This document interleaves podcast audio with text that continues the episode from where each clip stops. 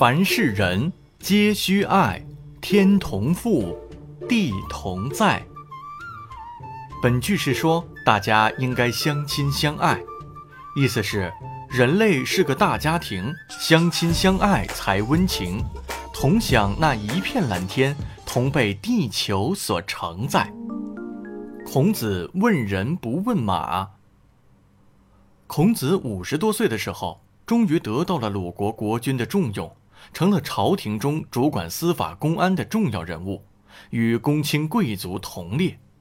在当时的封建社会里，等级制度是非常严格的，人都是分等级的，连穿什么颜色的衣服、乘什么样的交通工具、留什么样的发型都是有规定的。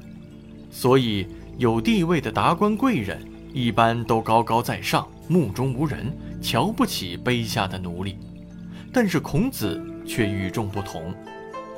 有一次，孔子办完公事退朝，正在回家的路上，老远就有人跑过来告诉他：“你家的马棚着火了。”听到这个消息后，他快步回到了家。你猜他先去干什么了？他的第一反应不是问马是否烧死了、烧坏了多少东西，也不问家里的财产受到多大的损失。他首先关心的竟然是看管马棚的人。只见他头上冒着热汗，急切地问周围的人：“怎么样了？有人受伤吗？”马在春秋时代是重要的交通工具，相当于今天的轿车。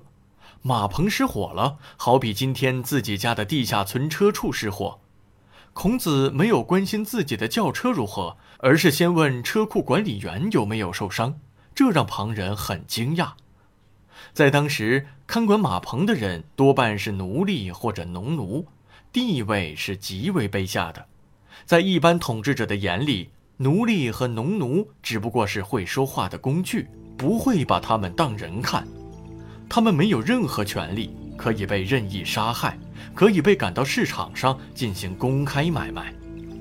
因此，没有谁会去关心他们。孔子却不同。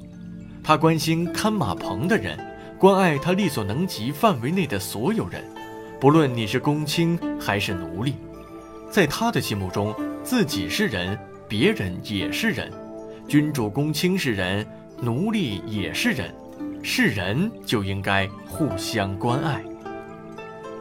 确实是这样，在同一片蓝天下，同一块热土上，应该不分你我，互相爱护。才能共同进步，迎接，才能共同进步，迎接美好的明天。